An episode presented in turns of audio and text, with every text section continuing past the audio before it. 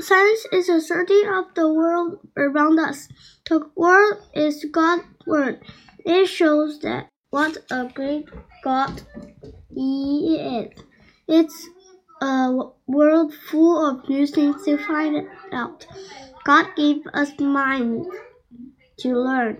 He is pleased when we use our minds to learn about His word. Old.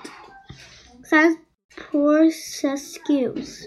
Scientists try to find out about God's world.